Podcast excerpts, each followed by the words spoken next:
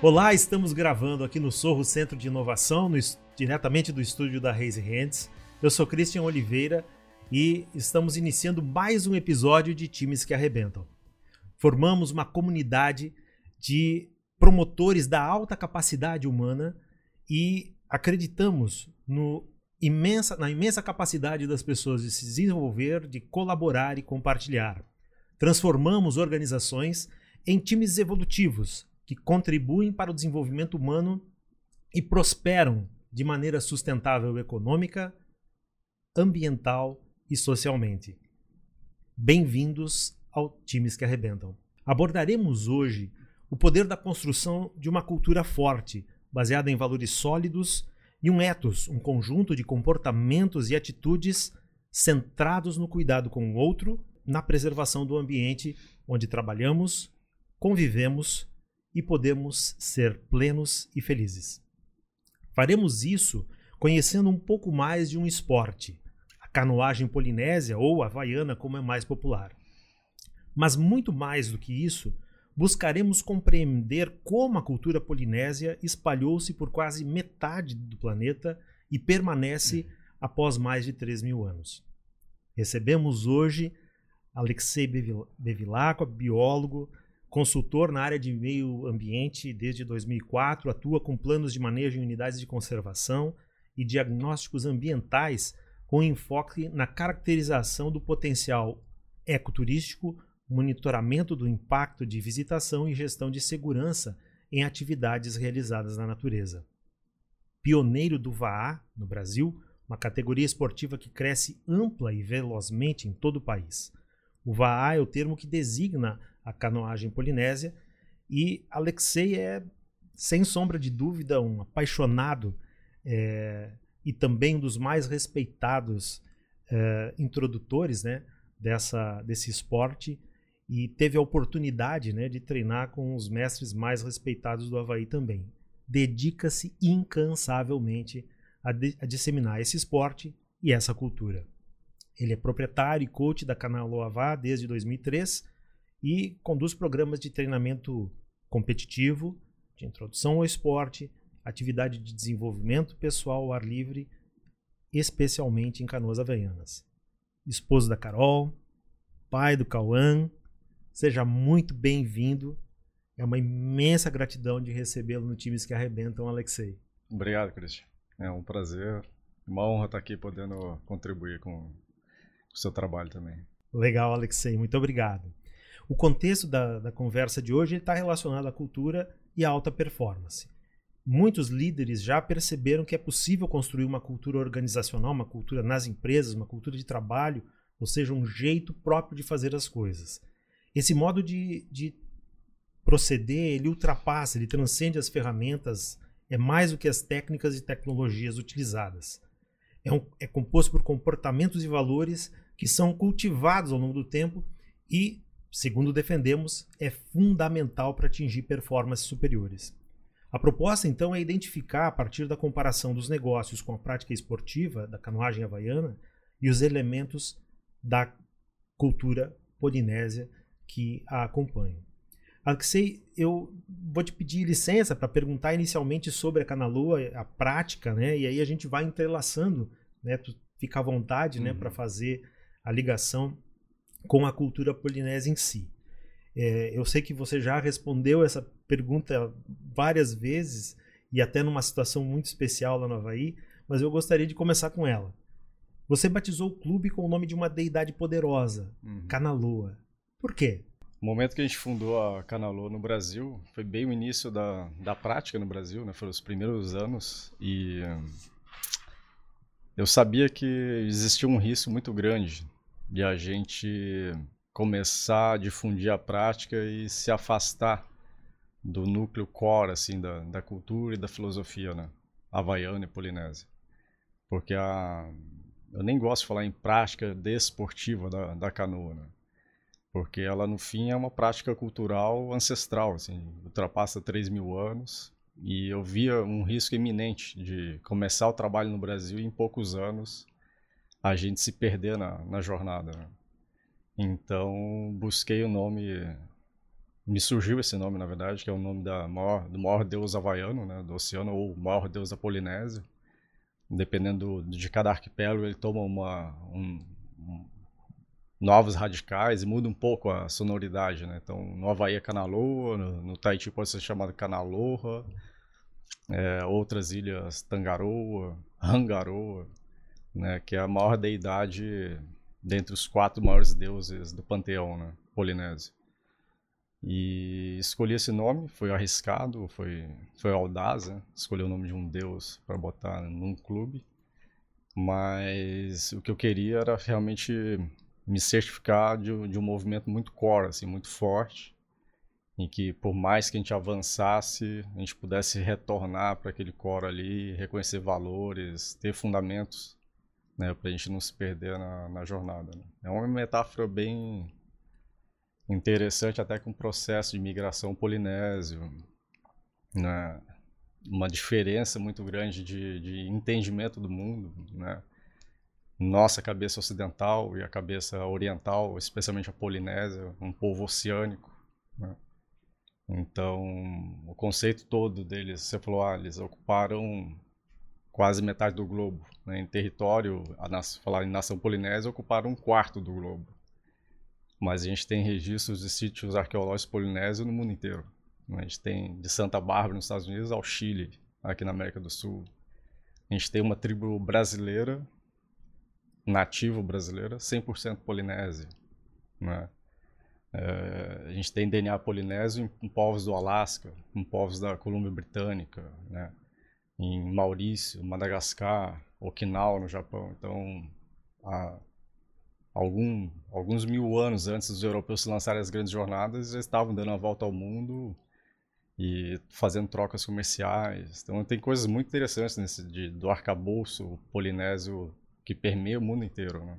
E, e, sabe, Alexei, a gente é educado, né, como ocidentais, em fazer referências principalmente à cultura romana, né, que foram grandes uh, guerreiros e dominadores. Mas o domínio dos romanos era na terra. Diferente, né, é, é lógico, foi uma grande extensão de terra dominada, né, do, do norte da África até praticamente toda a Europa mas uh, em, em, extensão os polinésios foram muito mais longe, né? Só que é, é, claro, né? Em vez de terra, o domínio deles era o mar, era o oceano, né? Eu é. acho fantástico essa é, é, perceber isso, tomar conhecimento, porque não é um conhecimento tão, para mim é novidade. Depois que eu comecei a conhecer a canoa é que aí, eu que a metáfora maior e que é o mais desafiante para a gente entender é que a cabeça ocidental a gente sempre sai de um ponto para chegar em outro. Né? Então, existe um determinismo muito grande. Tipo, não, eu vou sair dessa ilha porque eu quero atingir tal, tal ilha, ou um novo território porque eu estou buscando novos recursos. O polinésio não, não partiu dessa premissa. Essa premissa não existe para ele. Né? É, é, isso, por isso que eu falo, é um povo oceânico. Né? Existe um lema havaiano que fala Remoku, Revaa, Revaa, Remoku. Tipo, a nossa ilha, a nossa canoa, nossa canoa, a nossa ilha. Então não existe diferença Continua no território. Tô, tô, ainda estou em casa. Não existe diferença para esse povo entre estar tá na ilha, em modos viventes, né? Tá na ilha ou tá na canoa. Então a canoa, o símbolo maior da canoa para os polinésios, ela, ela, é uma ferramenta de busca de orientação espiritual. Né? Então ele vai para o oceano para se conectar com o, que, com o que ele tem de mais sagrado. Né? E a canoa é essa ferramenta. Então, por isso que nas nossas práticas existe sempre muitos protocolos em respeito à canoa, porque a canoa é uma deidade dentro da cultura polinésia. Né?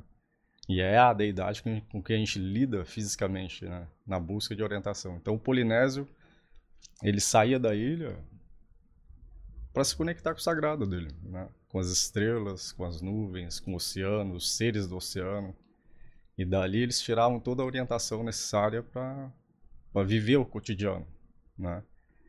E dentro desse processo, quando uma ilha nova surgia do horizonte, isso era considerado um presente para eles. Né? Um presente a uma tripulação que está honrando o sagrado. E aí bastava para eles lembrar o caminho de volta para casa. Então eles expandiram a nação deles em um quarto do globo em território oceânico dessa maneira. Não foi de um modo de determinista ou por uma necessidade específica, tipo, ah, precisando de mais recursos. Não. Eles saíam para se conectar com o que era sagrado para eles. Que legal. É, eu me atreveria a fazer um, um, um, paralelo com o que os líderes de organizações, o que empresários uh, passam. Né? Então, primeiro, se a gente pensar né, na, na escolha da deidade como um símbolo de ligação com essa cultura, é, vejo que toda, toda empresa, seja grande ou pequena, ela tem uma cultura, é uma, uma microcultura. Existem valores que são preservados ali. Porém, nem todos têm o cuidado é, de sistematizar isso, de organizar isso e de uh, deixar isso explícito para as pessoas. Né? Eu acho que o, totem Canaloa, né, o símbolo Canaloa, ele traz uma fortaleza que liga né, o clube, toda uma comunidade, que são centenas de remadores, com determinados princípios que vocês gostariam, né, que, enfim, tem a pretensão de preservar, de cultivar. Cultura é isso, né? A gente cultiva algo.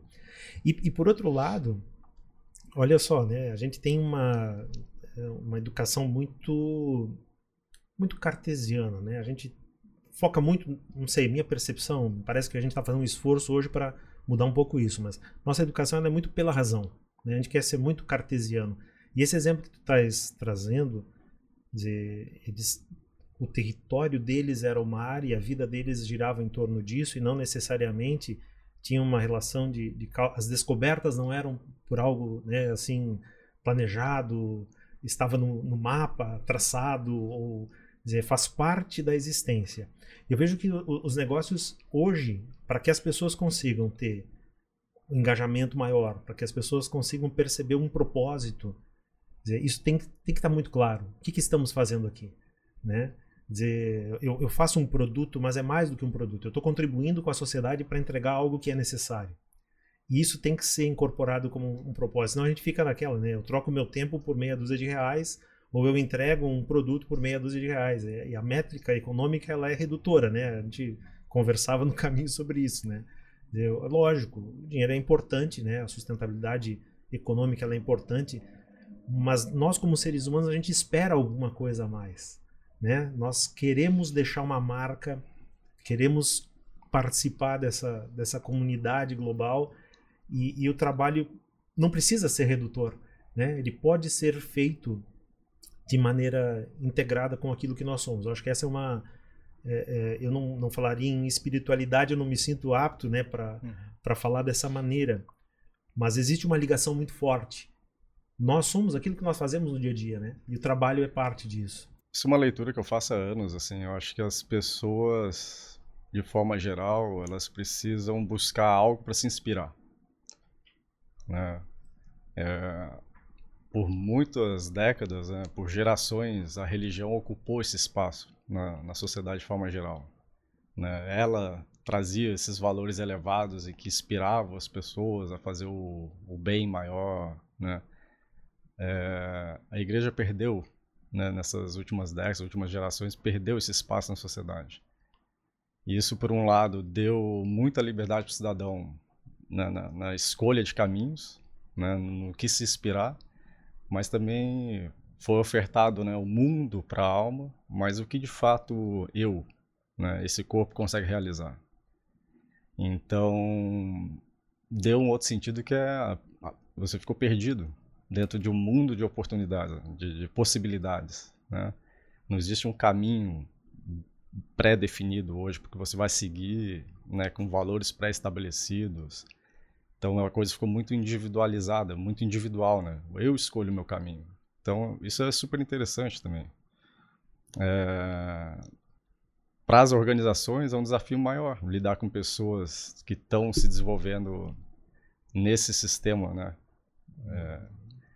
Então, quando fala de valores, é...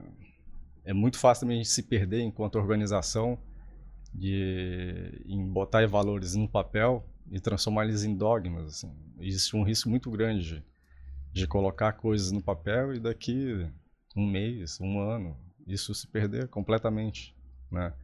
Então, acho que o mais importante para indivíduos, times, corporações né, grandes, então, vamos pensar Vamos, vamos partir para aquilo que eu tenho domínio. Cultura polinésia. Né? É, tudo gira em torno do símbolo da árvore. Né?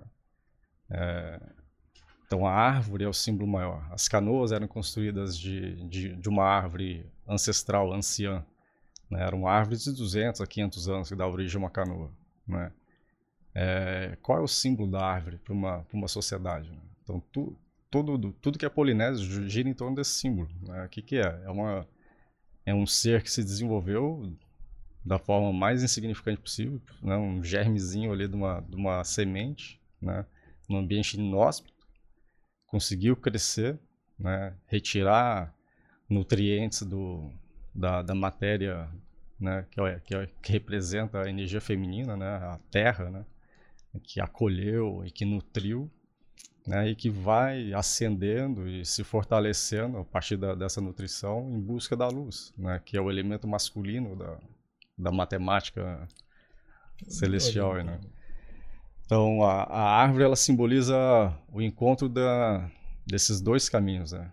o físico, o horizontal que a gente está vivendo, com o, o, vertical, que é o sagrado né, masculino, que é o próprio símbolo da cruz você pegar o uhum. cristianismo, né? Representação e, horizontal. E se você pegar a, a, cruz ancestral, né? A, a parte horizontal estava para baixo, não estava para cima, né?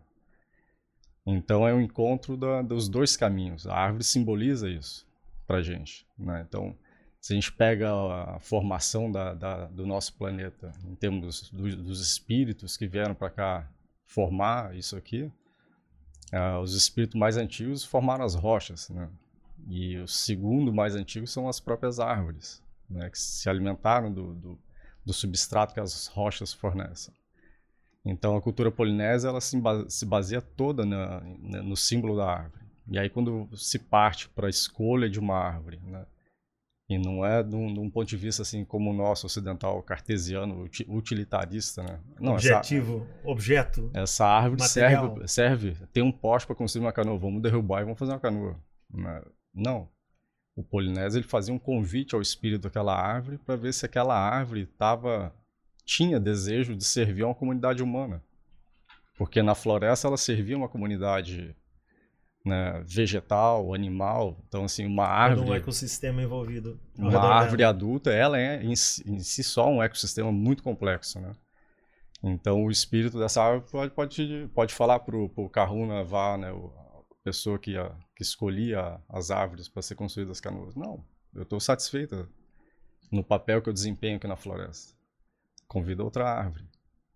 E a outra árvore, não, eu estou disposta a servir uma comunidade humana. Então, por isso que as canoas têm o nome Vá. Vá, em polinésio, simboliza a própria comunidade. Né? Então, a comunidade havaiana, a polinésia, ela se, se desenvolve a partir da, da árvore, que dá origem a uma canoa, né? E aí você tem o Koa, que é o próprio nome da árvore, né? Que é o núcleo forte de guerra, que eram sociedades guerreiras. Então o Koa, esse núcleo de guerreiros que cuidam da canoa, eles eram o símbolo maior pra, de desenvolvimento para a comunidade e para a sociedade. Que nada mais é do que são os, os né, serventes da sociedade. Então são pessoas, são grupos de pessoas também, né? São indivíduos e grupos, né? Formando exércitos às vezes, que nada mais fazem do que se preparar ou estar em estado de prontidão para ação, para servir a comunidade naquilo que ela precisa, né? Seja trabalhar em frente da lavoura, preparando terreno para plantio de, de, de de batata doce, de o alimento. É, seja para o combate, seja para a construção de um templo, seja para a construção de novas canoas que vão servir é, à sociedade. Né?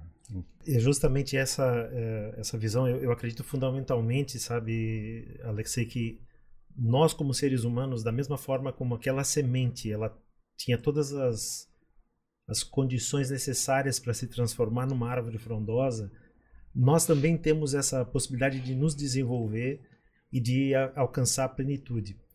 E essa disposição de servir né, dos COAs, né, desse exército, é lógico que é uma.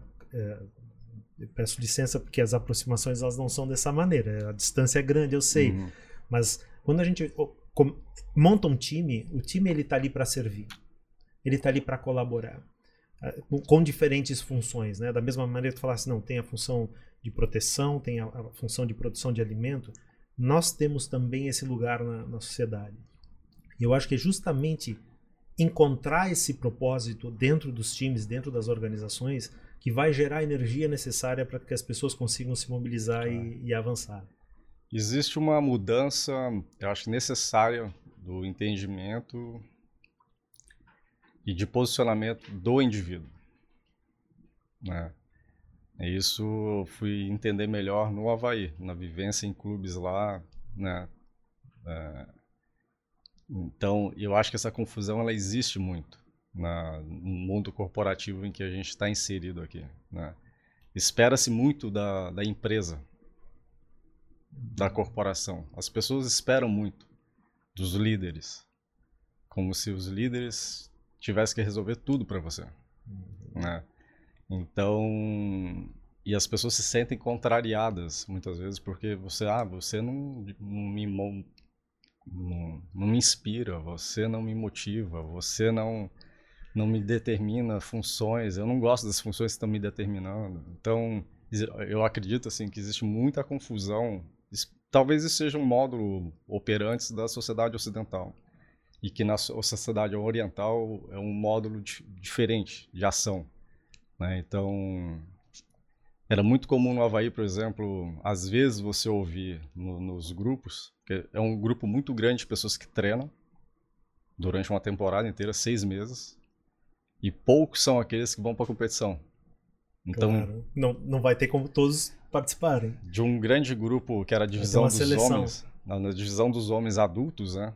A gente treinava em 85 pessoas. Então a gente sempre estava em 12 canoas, é, 15 canoas treinando na água diariamente. Desse, desse grande grupo, é, iam para o Mundial, né, para a travessia de Molokai ao Arro, 36 pessoas. De 85, 36 somente. É. Então, dos outros 50 que ficavam de fora, às vezes, de um ou de outro, você ouvia comentários. De, ah, Pô, isso é injusto. Isso é injusto, por que, não vou? Eu remei seis meses, estive presente aqui, por que, que eu não tô indo? Não sei o que lá. Aí você ouvia dos mais velhos. Ó, querido, vem cá. Aquela conversinha no pé do ouvido. é que eu vou te explicar. É, vou te explicar como é que a coisa funciona. O mais importante aqui é a nossa prática. Esse é o que vem em primeiro lugar. É o próprio VAR é a canoa. A missão da canoa é a coisa mais importante. Depois, em escala de importância, vem o teu clube, o clube que você rema. Depois do seu clube, vem os times que estão indo representar o clube em alguma competição. Se você não faz parte do time, você deve ser o primeiro a chegar para o técnico, para o coach e perguntar para ele de que forma que eu posso ajudar os times que estão indo para a competição. Porque existe muito trabalho para ser feito em terra e na água, para possibilitar que esse time realize a, a tarefa dele. Então, dentro dessa perspectiva das organizações, eu acho que tem que haver uma inversão de valores e de, de posicionamento, assim, é, de que forma eu, né, eu que faço parte da organização, de que forma eu posso me ajudar ela mais da melhor maneira possível. É. Então, os, os, times são formados é... E voltando a falar em time, em Oahu, no primeiro clube que eu remei, dos 10 melhores remadores de canoa individual, 6 estavam no time. Poxa. E esse time não andava. Esse time não andava. Time dos 10 melhores do arquipélago, 6 estavam no time. E a canoa são, é construída, é feita por 6 seis remadores. E essa canoa não desempenhava na água. Por quê? Porque esses indivíduos, eles remavam por eles. Eles não remavam pelo time. Então, quando a gente forma times, o, acho que a característica mais importante de um time bem sucedido é. Isso eu sempre, às vezes respondo. As pessoas perguntam para mim: não, mas por que, que a gente não vai para aquela ilha? Eu, eu sei que eu aguento. Eu falei, eu não quero saber não se é, você não aguenta. é só para um, é o time todo, eu né? não quero saber se você aguenta. Eu quero saber o quanto de você você tem disponível para dar para o seu time. Então, qual é a, tua, a capacidade, a sua capacidade de trabalhar pelo time? Então, acho que o, grande sucesso que a gente tem em comunidades como a Pol Polinésia, a Havaiana, é a capacidade que esse povo tem de trabalhar pelo grupo. Eu vejo que isso é um reflexo. Basicamente, o século XX ele foi marcado pela ascensão da meritocracia dentro das organizações, né? E a competição foi encarada como algo que tinha muito a favorecer as empresas. Porém, junto com, a, com os avanços, muitos efeitos colaterais vieram. E justamente essa questão é, do ego, da falta de humildade, da falta de integração, acabou em grande medida sendo um atrapalho. A tua fala inicial, né, a respeito da expectativa com, com o líder, que o líder deve ser o motivador, ninguém motiva ninguém. A motivação ela vem de dentro, é uma porta que se abre por dentro, né? E aí as pessoas têm essa expectativa. Eu estava lembrando da nossa conversa antes, né, a respeito lá do, do Campbell, né, os, do, da jornada do herói, todo mundo quer o líder herói, quer o líder que seja extraordinário. Né? Eu tenho defendido aqui nas, nas conversas que eu tenho levado, Alexei, que nós precisamos ao contrário. O líder tem que ser o líder sábio, aquele que aconselha, aquele que mostra as possibilidades e ajuda a pessoa a se autodesenvolver. Que é, me parece que os, os tempos que a gente está vivendo não, não, cabe mais, né? Comportamento diretivo, apesar de a gente estar tá vendo as, as, polaridades, né, que, que permeiam a nossa sociedade, a gente tem que evoluir, né? Acho que a consciência ela pode dar um passo à frente e as pessoas se libertarem um pouco, né, dessa dessa questão mais egoísta e perceber que nós somos integrados. E, e me chama muito a atenção. Eu escutei várias vezes, né? Não, tu rema para canoa, tu rema para o grupo, não rema para ti. Não adianta tu fazer um esforço maior se não tiver sincronizado, se não houver sintonia, né? Às vezes o seu ótimo, ele, o seu 100%, ele é demais para um time. E às vezes se você doar seus 60%, é o que o time precisava para ele render o seu o 100% dele. Na travessia de Oahu para Molokai, é, o coach ele queria que eu executasse uma remada ensandecida. Eu tava no banco 1, travessia inteira. E o ritmo que ele queria era ensandecido. E eu conseguia abastecer a canoa com aquela remada. Eu tava confortável. Mas em alguns revezamentos, quando eu tava na canoa, o time chegava para mim e falava, cara. Não estamos dando conta. Você vai matar o time desse jeito. Eu falei, mas é isso que o coach quer. Aí eles, você vai ter que achar o meio termo. Aí, you need to figure it out. Vai ter que encontrar um meio termo. Um entre, equilíbrio. Entre o que ele quer e o que a gente consegue fornecer. Então, eu, aí eu entendi aquela mensagem e comecei a modular a remada, de forma que servisse ao time. E a gente fluiu bem a partir desse momento. Né? E eu acho que isso é chave, sabe, Alexei? É, em geral, a gente se inspira é, no herói solitário mesmo. Aquele, se tu estás praticando algo individualmente, ok, Aí tu faz o teu ritmo, né? Aí tu vai realmente dar o teu sangue e talvez tu consiga realmente superar os outros. Mas o grande desafio é superar nós mesmos, né? Eu mesmo é quem tenho que me colocar perante mim mesmo e me questionar.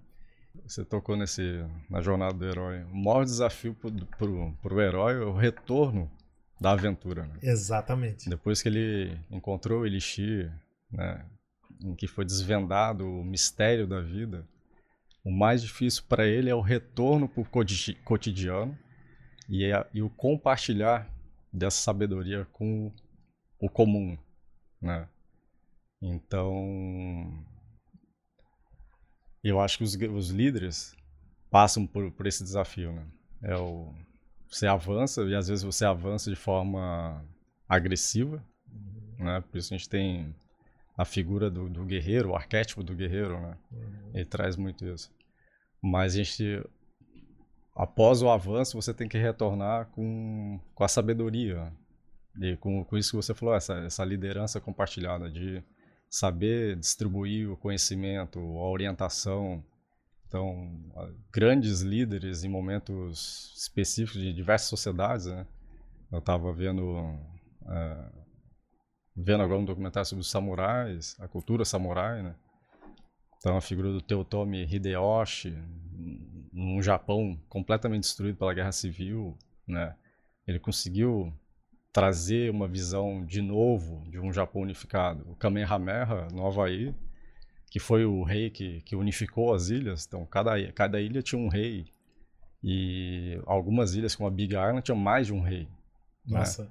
E o Kamehameha, com um esforço de guerra, um guerreiro super exímio, um, um exército poderosíssimo, ele invadiu todas as ilhas, conquistando elas, mas ele trouxe para o havaiano uma visão ampla, né, de que o povo poderia, pela primeira vez na história, transitar entre as ilhas de forma livre, né? A paz traria mais benefício do que qualquer divisão que existia então, anteriormente. Às vezes o líder tem uma, um posicionamento inicial agressivo, que é necessário para aquele momento, mas se ele traz com, consigo esse o elixir pro, pro, pro, que traz o bem ao comum, uma evolução, é onde é reconhecida as figuras de maior liderança. Né? E, e, olha só o que, o que a gente está presenciando nas empresas hoje, tá, Alexei? Com, essas transformações e, e, toda essa mudança né, para trabalho remoto, adequação afastamento social, isso tem sobrecarregado as pessoas.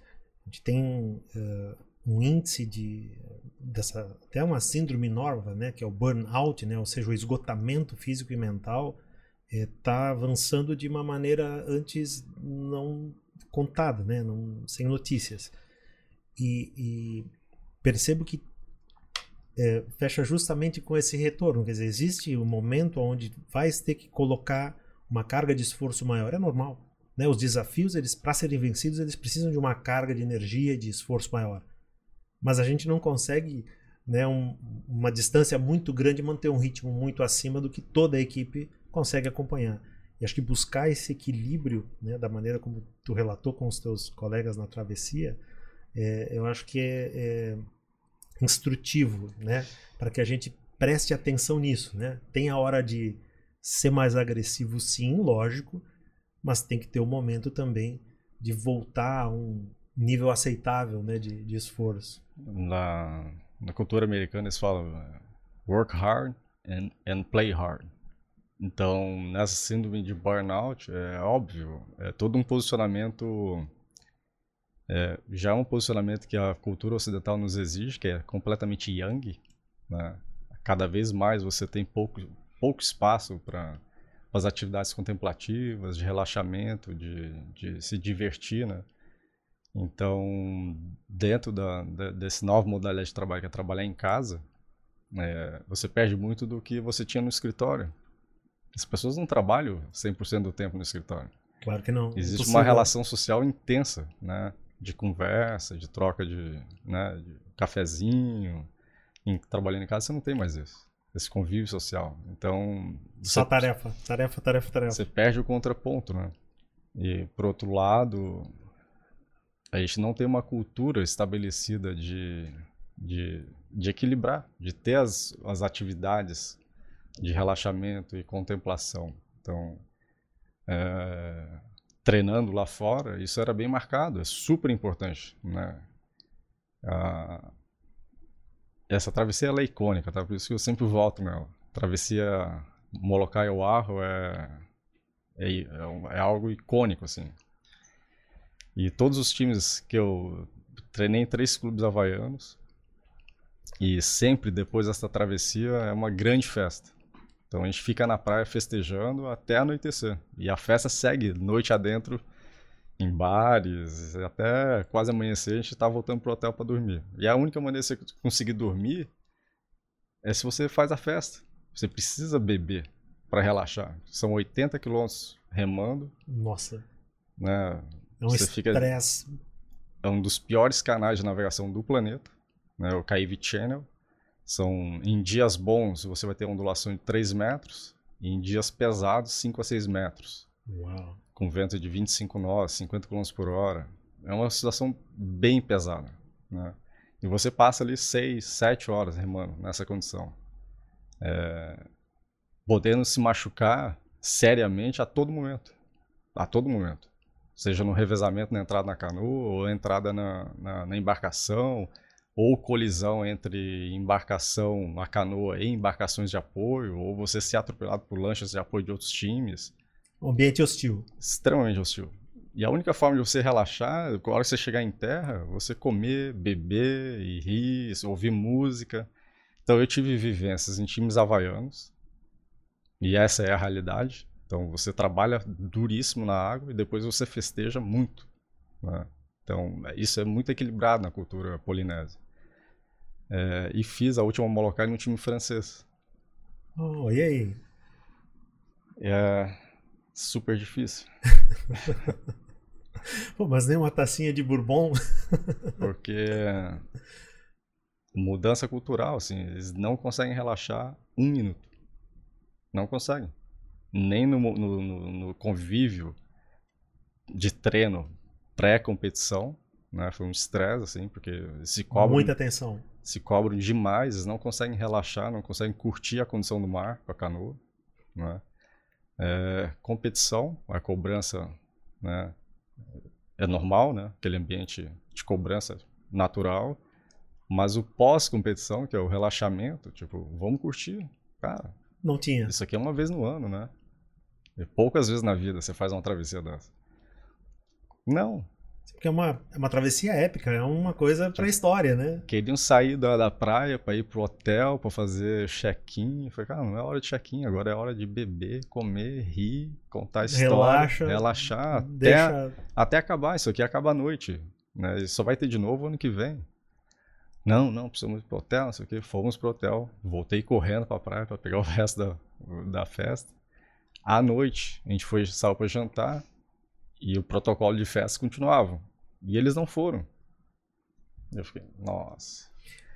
Eu segui para as festas, né? Bebi a noite inteira. Voltei pro hotel. Qual foi a única pessoa que dormiu? Eles não conseguiram dormir, porque o nível de adrenalina estava tá muito tenso, acaba alto. não relaxando, né? Então... E, e, e, olha só, Alexei, eu percebo que uh, as organizações falta essa, esse equilíbrio, né? É, às vezes o foco na meta é muito grande, o esforço é enorme, mas celebrar a conquista, né? Que é esse momento de integração, de desfocar daquilo que foi feito e até de apreciar mesmo, né? O que foi realmente realizado, falta, é carente. e, e é lógico, também percebo que muitas vezes, né, as pessoas, ah, não, tem que ser algo extraordinário, uma grande festa. Não necessariamente. Né? Pode ser, cara, vamos, vamos tomar uma xícara de chá aqui, um vamos conversar um pouquinho. Ah. Né? Vamos comer um pedaço de bolo. Vamos, não sei, não importa. Né? Vamos dar uma caminhada, vamos tomar um pouco de sol. E são coisas simples que dá para trazer para nossa realidade, que quebram aquele ciclo, encerram aquele ciclo e dá energia para começar o próximo. Né? Deixa, deixa eu te pedir uma coisa que eu tinha registrado aqui. Tu falasse da, da unificação das ilhas, né? E eu, eu, vejo que existe uma conexão muito forte da comunidade que pratica lá. Eu tive a oportunidade de ter contato com outros clubes e, e eu percebo que existe um respeito muito grande, sabe? As, eh, as pessoas têm um respeito, né? recebem muito bem quem está vindo de fora. Nós também, quando recebemos aqui na Canaloa, sempre recebemos muito bem né? quem está visitando.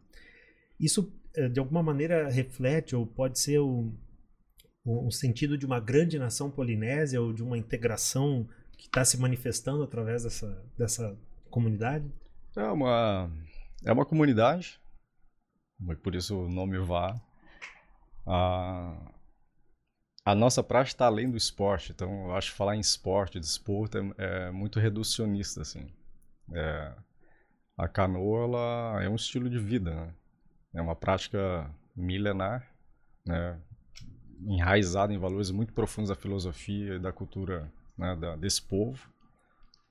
Ao longo do mundo todo, as pessoas que se aproximam da canoa é, e têm, mesmo que de forma rasa, contato com, com certos valores, respeitam A canoa é esse símbolo. A canoa, e por conta da manutenção desse, desse símbolo, é que ela está há 3 mil anos na água. Né? E continuará pelos próximos três, certamente. Então, existe, existe sim um senso muito forte de comunidade né? e de uma família estendida. Né?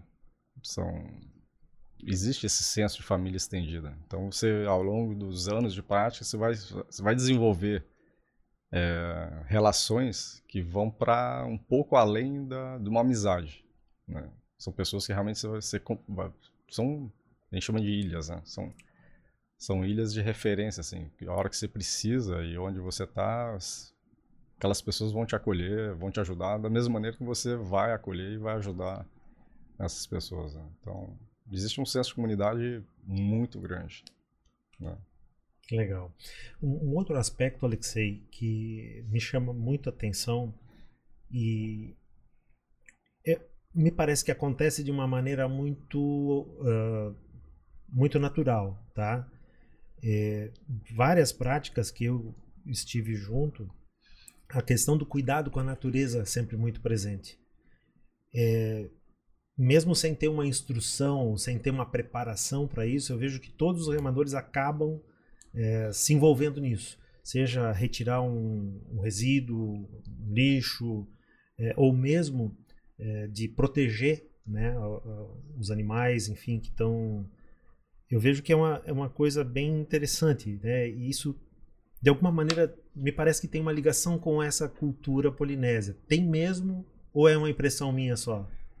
Os polinésios só existem como povo por conta disso. Os, se você pegar os alis, né, são os, a, os chefes e os reis das ilhas, né, os chefes de clãs ou os chefes de ilhas, a, a, a né, a respons, responsabilidade maior da, desse chefe é da manutenção e do acesso de todos os recursos da ilha, desde a do, do, do, do ponto mais alto da, da montanha até o oceano, para os seus membros né, os membros das famílias né, que fazem parte daquela ilha. E não é a manutenção, é a manutenção daqueles recursos para as próximas gerações. Porque, como eles vivem em ilhas, existe esse entendimento de que se em uma geração eles extinguirem o recurso de uma ilha, o que, que resta para eles? Ah, vão para outra ilha? Né? E, se, e se fosse esse, esse, o processo, que é um processo do, né, do, do ocidental, de entendimento do mundo, né, de, explorar ao máximo os recursos Vamos, e, é, ir para o próximo. Vamos para Marte a, agora. A natureza nos serve. Né? O, o, povo polinésio eles se consideram o Kamaka Maoli, o Kamaka Maori, são povos da terra. Então eles servem a terra, não é a terra que serve a eles. Então o propósito maior desse povo é a manutenção dos recursos naturais para as próximas gerações. Né? O, sagrado deles está nos elementos da natureza. Estão nas rochas, estão nas árvores, estão nos animais, estão todas as deidades, todas essas metáforas né, que eles encontram o cotidiano deles, eles encontram isso na natureza. Então, na mentalidade deles, não tem sentido você destruir. Né?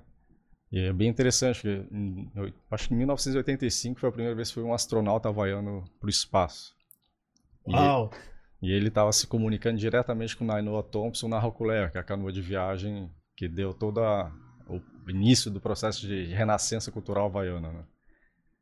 E, e o Nainoa perguntou para ele qual a, qual a sensação, né? Você aí no espaço, olhando para a Terra agora. E ele foi, Nainoa, a minha sensação é que eu estou vendo as nossas ilhas. Tipo, eu, eu vejo a Terra como a nossa ilha.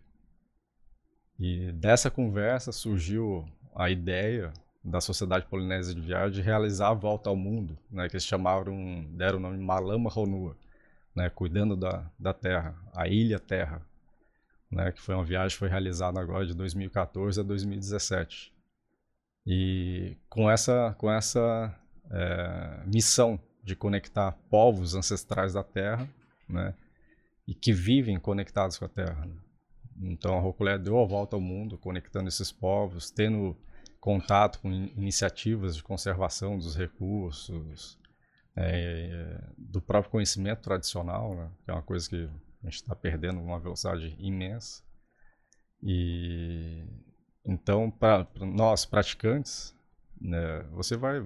Isso é como osmose, né? Esses valores todos. Vai aprendendo devagarinho. Vem, e vem de forma oral, muitas vezes, né? É a tradição polinésia de, de comunicação oral, né?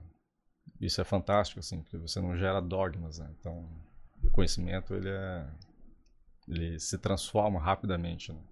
E é justamente isso que me chamou a atenção, né? Porque é, nunca, nunca te escutei fazendo um discurso em relação a isso. Mas a atitude é poderosa, né? A atitude é uma maneira de, de demonstrar, acho que essa a culeana, né? De, essa questão relacionada a, a compartilhar os aprendizados e, e, e, assumir as responsabilidades, né? Eu acho que é muito, muito poderosa. E me parece que nós estamos de alguma maneira também avançando nas organizações, tá? É, é, acho que a gente passou um período muito grande, é, principalmente depois da década de 90, falando muito em ser verde ser ecológico. E eu acho que a gente está, pelo menos a minha percepção, né, é que a gente está conseguindo ultrapassar um, um limite. E esse limite é interessante porque ele está vindo justamente no momento onde investidores começam a colocar como requisitos para fazer aportes que hum. as empresas tenham um compromisso social, um compromisso ambiental e um compromisso de governança. Quer dizer, a sustentabilidade já não é mais só uma bandeira bonita, não é só uma coisa hippie, ela passa a ser um critério técnico para alguém colocar dinheiro no negócio. Esse tipo de atitude me parece que é, é, é, é muito poderoso que às vezes o indivíduo ele não tem essa percepção, né? Como é uma questão, o aprendizado é lento, né? Como tu mesmo dissesse, a gente aprende muito mais pela experiência, pelo que, que aquilo que a gente vê, ou aquilo que né, a gente presencia. Então, me parece que a nível individual é difícil. É difícil você ir no supermercado e dizer, ah, não vou comprar esse produto porque ele não atende determinados requisitos. Né? Nós não temos ainda, poucas pessoas têm essa, esse nível de, de critério né, de, de evolução. Mas quando a gente chega na raiz do, do sistema, onde a pessoa diz, não, eu vou fazer um investimento, mas tem determinados critérios de sustentabilidade que são básicos, que se não tiver alinhado com isso eu não vou investir, se tu muda toda a regra do jogo. E eu acho que isso me parece uma grande oportunidade justamente para adotar essa esse amor à terra, esse cuidado, né, que numa uma comunidade que tem milhares de anos, isso né, já faz parte né, da, da cultura. Eu acho que essa é uma, uma coisa importante. E, e, e, dentro da nossa conversa aparecem vários, vários elementos, sabe, que eu vejo que são importantíssimos. Né? Caberia um estudo de caso em relação à cultura polinésia específico para levar para as organizações, né? que tem a questão é, da humildade, da paciência, do cuidar com o outro, mas também tem um outro lado de dedicação e de trabalho duro, né? Como é, tu tinhas falado, agora me foge o, o nome, né? Mas Parrana. Né? É isso, exatamente, é Parrana, né? Então é, é, eu vejo que é, é riquíssimo de exemplos para se apropriar, né? Se, vamos dizer, alguém que está querendo começar um negócio hoje, estudando é, é, esse sistema de valores poderia criar o seu, né? poderia adaptar e levar para uma empresa né, facilmente e cultivar isso ao longo do tempo, ou seja, transformar isso em comportamento, né? transformar isso em, em esforço. Eu acho que é, é incrível. Dissesse que a canoa ela não começou como um esporte, né? Faz parte da, do próprio ser, de quem são né? os, uhum. os polinésios. Mas eu, eu percebo crescimento né, é vertiginoso. Me, me hum. parece assim que a adesão à, à canoa havaiana, à canoa polinésia, ela é, cresce é, exponencialmente. Né? É, os, é o esporte a remo que mais cresce no mundo e no Brasil.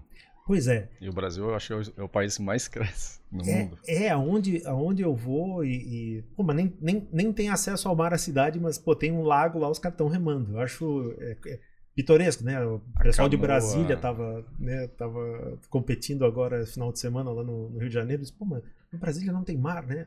Não, não importa, né? A canoa havaiana no Brasil, especificamente, eu tenho conversado bastante sobre isso. ela está sendo a ferramenta de resgate e de empoderamento do povo brasileiro de um legado que é dele. Então, se você pegar o Brasil, é, é o país que detém a maior é, diversidade de tipologias de embarcação do planeta. Eu, imagina, são mais de 8 mil quilômetros de praia de e costa, rios. De rios. E, é... Então, se você pegar o Josh Slocum, ele era um navegador americano, que ele saiu dos Estados Unidos quando os, os navios a vapores começaram a dominar o mercado. E ele veio para a América do Sul pra, porque ele, ele tinha um veleiro comercial. Então ele ficou fazendo a rota comercial Brasil-Argentina. Ele falou, enquanto eu puder usar meu clipper e onde eu puder usar, é lá que eu vou, eu vou estar. Porque ele era velejador. E ele naufragou aqui em Antonina em 1888. Nossa! e ele velejava com a família dele, dentro do Clipper. Então ele naufragou com a família. E ele viu assim o Brasil da, naquela época e falou: vai ser uma aventura muito maior eu viver no Brasil agora, né? Do que eu pegar os restos do meu navio, construir uma chalana de 3 metros de comprimento e viajar de volta para Boston. Ele fez isso. Ele viajou de volta para Boston numa chalana com mastreação de bambu em 54 dias. Meu e, Deus, e que aí, aventura. Viajando pelo Brasil, ele falou: não é se admirar que num país do tamanho do Brasil não existam estradas, porque ele é inteiro acessível ou por costa ou por rios. Então, o que aconteceu as últimas gerações no Brasil, né? não vou te dizer quantas gerações, mas desde o advento da estrada e do automóvel, o Brasil se voltou, virou as costas para as embarcações, para a água, né? E por incrível que pareça, a canoa havaiana, ela está sendo o elemento que está proporcionando o brasileiro é, olhar para trás e ver que, que esse legado é dele, né? Então, é os filhos de construtores de, de, embarcações, né? Era o avô que tinha a canoa de um pau só, ou o próprio pai que cresceu pescando uma canoa de pau só, que hoje está remando canoa havaiana. E isso é o elemento de. É o que está tá fazendo uma religação com, com essa raiz. O despertar de olhar para trás e falar: Meu Deus, mas meu avô era o construtor disso. Então ele volta e valoriza. Né? Então a canoa ela está ocupando no Brasil inteiro esse vácuo, esse hiato que foi criado. Né? E essa me parece uma oportunidade assim de reflexão a respeito do que a gente faz nos negócios, nas empresas, porque é, muito além da atividade técnica, né, da, da atividade processual, do trabalho mesmo mecânico, existe uma série de ligações com aquilo que nós somos tudo somos seres comunicativos, né? O logos é o que nos define, né? A nossa capacidade de, de comunicar, interagir, criar, criar significados e ressignificar. Eu acho que essa talvez seja uma das maiores é, dos maiores insights, assim, das maiores ideias dessa nossa conversa. Quer dizer, a gente pode olhar para aquilo que a gente faz, olhar para aquilo que a gente já foi no passado, para aquilo, aquilo que os nossos antepassados foram e fazer religações que nos permitem entender diferente a nossa realidade e, e transformar essa realidade. Eu acho que esse é o grande. É, é, é, me parece um aprendizado, assim, uma é. oportunidade de aprendizado incrível. Se você, dentro da, da visão polinésia, sai de uma ilha e chega em outra e não se lembra do caminho de volta, está perdido. Igual aqui, né? Então, não, se a gente não né, vai fazer uma viagem e não souber voltar para casa, aí, é, é uma catástrofe. A, essência da, da, da, da, navegação polinésia, e por isso eles observam as estrelas, é você lembrar do caminho de volta para casa. Então, se a gente pegar a gente, né, nós, indivíduos, se você não se lembra do, do histórico regresso do, da tua família, do teu pai, do teu avô, como é que você vai se entender como indivíduo e como você vai atuar dentro de uma organização como um indivíduo, se você não sabe quem você é? Vai ser sempre parcial, vai ser sempre um pedacinho só, vai ficar faltando alguma coisa. Então a gente precisa de fato assim se apropriar do dessas experiências, das boas e das ruins. Até para você perceber que existem mindsets que a gente herda por um processo amoroso, uhum. né? No, teu pai te passou esse mindset de forma amorosa, o teu avô. Mas, para o momento atual de sociedade, esse mindset não serve mais, não cabe. Embora tenha sido um processo amoroso que tenha passado isso para você. Então, a gente, de fato, a gente, como indivíduos, tem essa responsabilidade de a gente tem que olhar para trás, se apropriar desse, desse histórico nosso regresso como, como indivíduos, né? Que passa pela nossa família. E falar, bom, beleza, isso, isso me serve daqui para frente e isso não me serve, né?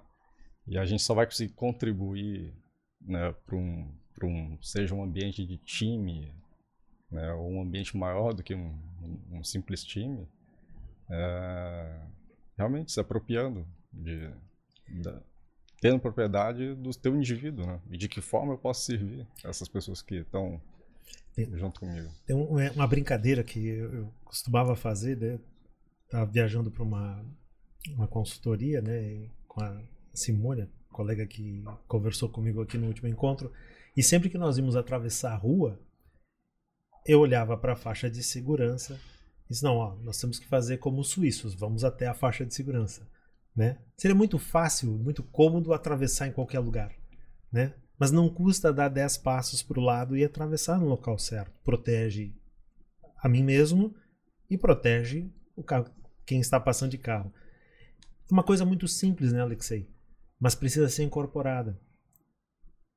Um outro exemplo, né, tentando trazer para coisas comuns, né, é usar a máscara. Me incomoda usar a máscara. Sinceramente, eu não gosto. Por outro lado, é um preço tão pequeno é, é, é uma coisa tão simples, a, a, né? Quer dizer, estou pagando tão pouco para proteger a comunidade e diminuir a, a, dispersão do vírus, por que não usar? Eu, eu nunca vou esquecer é, quando foi começou a ser obrigado a usar cinto de segurança. Um dia não era obrigado, tá? Muito tempo. Eu era criança. é, eu também era criança. E aí eu questionei o meu avô, né? Pegava carona da. saía da escola, ia até o trabalho dele, ele me dava carona até em casa. E aí chamava atenção, né? Porque ele imediatamente aderiu né, ao, ao ato de botar o cinto de segurança e disse, Pô, mas isso aí não te incomoda? Ele disse, sinceramente, eu entendo colocar o cinto de segurança exatamente como eu colocar a chave na ignição. Se eu não colocar a chave na ignição, não liga. Se eu não botar o cinto de segurança, eu não estou preparado para começar a viagem. Se, poxa, mas é tão simples assim? Sim, é tão simples assim. Só que nós precisamos ressignificar isso. Né? A gente precisa, o processo de mudança ele não é uma coisa tão, tão simples. E eu vejo que as organizações enfrentam isso todos os dias. Às vezes precisam mudar práticas, né? mudar o serviço, aprimorar o serviço, melhorar a qualidade, melhorar o, atendimento ao cliente. É, enfim, né? gerenciar e resolver problemas, né, Alexei? E, e, e, as mudanças elas precisam ter esse, essa ressignificação. E como nação, né, comecei falando lá dos suíços e dos exemplos simples, como a, máquina, a máscara e o cinto de segurança. Nós, como nação, precisamos ressignificar muitas coisas. Né? É, eu mesmo fui criado né, no momento da lei de Gerson, estava no auge. Né? Levar vantagem em tudo era, era grande regra. Passou quase cinco décadas e a gente continua vendo que ainda tem pessoas que estão nessa, nesse modelo mental de querer levar vantagem. Né? Tá aí os escândalos de utilização dos recursos de, da pandemia para objetivos espúrios. Né? Quem é que cabe a mudança? Cabe a cada um de nós. Né? Essa mudança ética ela, ela é um movimento que ele vem de dentro. É difícil, não vai ter força de lei, não vai ter polícia para punir todo mundo. Né? Tem que ser uma transformação interna. Eu acho que desde o início da tua fala isso apareceu muito forte, né? No, no compromisso do remador com a sua comunidade, com a canoa, com o planeta, né? Eu acho que isso é uma coisa que é, inspira. Eu acho que né, dá para gente recuperar, né, revisar, reescutar a nossa conversa. Tem muitos insights que podem nos ajudar como indivíduo, como profissional, né, e como cidadão. Acho que completa, né, esse esse ciclo estamos chegando no final da nossa conversa. Tá boa, a gente pode ficar o dia inteiro aqui, né? Mas a gente já está nos aproximando do final. E aí eu gostaria de te pedir assim, que mensagem, né? Deixaria para os nossos ouvintes aí em relação à força da cultura polinésia e a, o poder que uma cultura forte pode representar para as organizações e para as pessoas, né, para a comunidade em geral. Um dos maiores, acho que símbolos dessa cultura, né, é, e que os havaianos eles traduziram isso em aloha, né? Aloha, de forma geral, o aloha, ele, o melhor simboliza o aloha é o amor. Né? Aí tem uma fala do Uncle Kenoi que ele fala é, aloha, love, né? Quanto mais você doa, mais você recebe. E quanto mais você recebe, mais você tem. Essa é a mensagem maior, eu acho. Não, tem, não existe mensagem maior do que essa, né? A gente precisa se ressensibilizar né? na nossa capacidade de, de amar. Né? A nós mesmos, aos colegas, a, ao time que você faz parte, à corporação. O que define o ser humano o que define a humanidade é, é essa capacidade. Né? E o contraponto é a destruição. Né? Então, é o yin e o yang. É muito fácil para a gente partir para o yang, se autodestruir. Né? É, mas a gente precisa do movimento contrário. Assim. A gente precisa se ressensibilizar nesse sentido. Assim. Né? Jesus veio e pregou isso, né? o amor ao próximo. Foi crucificado por isso. Né? Essa mensagem nunca esteve tão em voga. Né? Essa necessidade que a gente tem. O que os polinésios têm é esse amor profundo por tudo. Né? É, eles deram nome a tudo nas ilhas. Qualquer pedra de pé tem um nome. Praia, um lava-tubo, tudo tem um nome tudo tem um significado, né? Então, tá nessa a capacidade maior deles é essa, é de amar profundamente o local que eles vivem e profundamente as pessoas que estão ao redor. Então, o que você vivencia lá é uma relação de amor profundo, assim, né? de acolhimento profundo, né? de respeito mútuo profundo. As pessoas não, não falam no, no celular no ônibus porque elas prezam pelo silêncio. Uau! Né? É, eles não querem te incomodar com a voz deles. Então, essa é a relação de respeito maior. Né? É, e quando você está lá e vive isso, isso é o que te toca. Assim, é, os, toda vez que eu estou lá, eu me sinto mais humano. Eu vivo um pouco do meu melhor, assim, do, do quão melhor eu poderia ser como indivíduo, como pessoa nesse mundo. E toda vez esse retorno ao Brasil, é, há esse choque, e aí a gente se embrutece, a gente fica embrutecido, assim, agressivo, né? E mal cumprimenta as pessoas. Então falta esse tempo, assim, acho de... A gente precisa desacelerar sabe? E voltar a cumprimentar as pessoas, respeitar, né? Admirar a pessoa pelo que ela é. Porque a vida é um sopro.